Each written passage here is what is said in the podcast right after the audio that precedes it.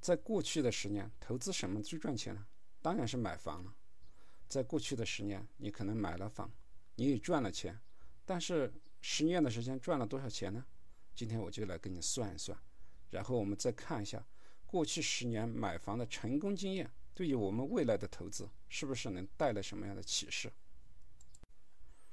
十年前，北京的房价是每平方米二万二千八百八十四元。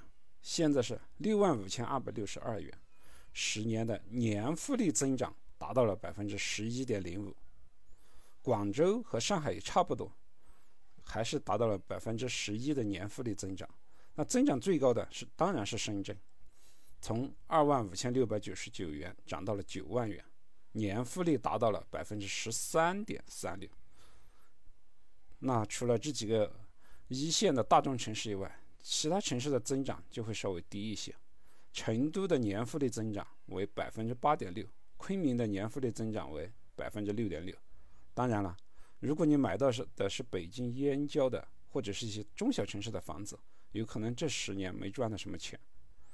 所以可以看到，最近十年全国的房地产涨幅已经出现了分化，人口流入经济活力较强的城市，房价还在快速的上涨。但一些经济活力较差的城市，房价已经出现了滞涨或者下跌的走势。过去的十年，买了房子的人大概率都赚到了百分之十左右的复利收益。那过去的这十年，为什么买房能够让大家感受到很好的赚钱效应呢？其实，对于投资者来说，选择一个好的投资赛道是成功的基础。房地产这个赛道，在过去十年就是一个非常好的投资赛道，因为影响房价涨跌的三个要素：短期看金融，中期看供应，长期看人口。这三个要素在过去十年一直都处于对市场非常有利的地位。棚改货币化增加了市场上的资金，非标理财和贷款的宽松为房地产又注入了更多的货币。城镇化的进程和经济的地域结构调整。导致了一些城市人口大量涌入，一二线城市的供地不足，再一次加剧了房地产市场的供需矛盾。所以在房地产这个赛道上，推动房价上涨的三个要素同时形成合力，推动了房价的上涨。在未来的十年，房地产还会是个比较好的投资赛道吗？我们同样来看一下这三个因素是否会继续推高房价。首先是金融端，先来看一下居民的杠杆率。在二零二零年第四季度中国货币政策执行报告中指出，我国的居民杠杆率持续走高，近十年上升幅度超过了四十四个百分点，上升主要来源于房贷、消费贷和信用卡透支。该报告同时指出，居民债务继续扩张的空间已经非常有限，相关风险值得关注。所以，就居民端而言，家庭的债务在上升，未来的贷款购房能力也在减弱。从银行的放贷端来说，一方面，理财产品禁止作为表外资产进入到贷款的领域，同时，也给各家银行都设定了房地产贷款的上限，再加上对经营贷违规流入地产的专项打击，可用于买方的杠杆资金越来越紧缺了。从国家的货币政策来看，不管是购房资金还是房地产开发资金，都属于严防严控的范畴。所以在未来的十年，金融端的政策。不利于房价的持续上涨。再来看一下人口，二十五至四十九岁是购房的主力人群，其中二十到三十九岁主要为结婚置业，三十五至四十九岁主要为改善居住条件。啊，这两类人口的绝对数量在二零一五年就开始逐年下降，这就意味着我国有购房需求的绝对人口数量开始步入了一个下滑的周期。总的人口因素不利于房价的持续上涨，但是对于部分城市来说，因为经济活力的增强，会出现人口的虹吸效应。经济活力强的城市人口还会增加，经济活力差的城市人口会逐渐减少。所以从人口因素来讲，会出现城市之间的一个分化走势。而在中期的土地供给层面，各地的政策是无法预期的，所以。如果在人口增加而供给不达预期的地方，房价会继续上行；而在大部分的城市，人口继续流出，房价会失去上涨的动力。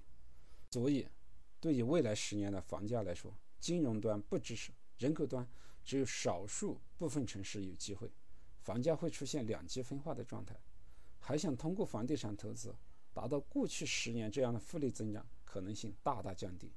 这个赛道在“房住不炒”的政策指引下，也不再是一个好的投资赛道。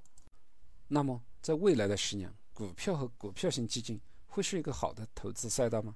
同样，我们先来看一下影响股票涨跌的主要因素：资金、价格、政策，还有情绪。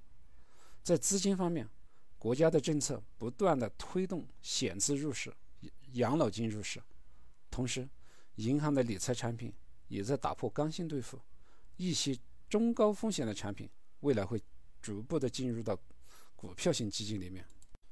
P2P 暴雷，未来银行的存款利率大趋势也会走低，居民的投资资金也要寻找新的出路。房住不炒，进入房地产的投资意愿会减弱。大宗商品，普通投资者也不可能参加，那资金还能还能到什么地方去呢？我想，股票型基金可能会是一个投资的方向。再看价格，企业的持续盈利会推动股票价格的上涨。随着中国经济在全球的崛起，未来会有更多的全球性的优秀的中国公司出现，他们会具备更稳定的长期的盈利能力。而且，目前的资产价格，大家讨论最多的。只有中国的房地产泡沫和美国股票的泡沫，还没有任何评级机构提示过中国的 A 股的泡沫，所以目前 A 股的价格相对还是低估的。在政策层面，国家不断规范资本市场的健康发展，使二级市场成为企业重要的资本造血渠道，所以政策面还是偏正向的。情绪一般指的是投资者对于未来的预期。对中国的经济和中国企业的未来，投资者没有悲观的理由。上证指数目前在三千五百点，十年之后会跌到三千五百点之下吗？我想你和我一样，对于未来也会持有乐观的态度。所以，从资金、价格、政策、情绪方面来说，未来十年，代表权益类资产的股票、股票型基金，应该是个不错的投资赛道。投资有风险，入市需谨慎。我是顺思，感谢您的聆听。你有什么样的观点，欢迎在下面留言点赞。顺思财宝，下期再见。